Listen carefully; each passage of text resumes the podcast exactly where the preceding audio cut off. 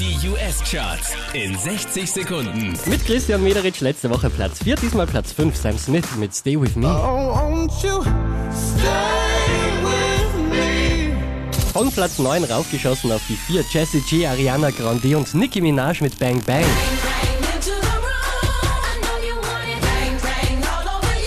Und gleich nochmal Nicki Minaj von der 2 runter auf die 3.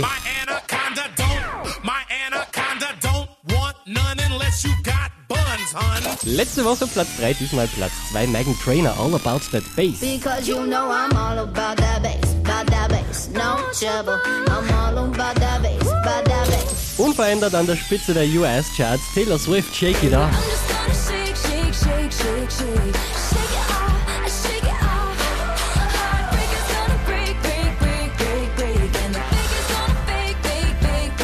Charts auf charts.kronehit.at.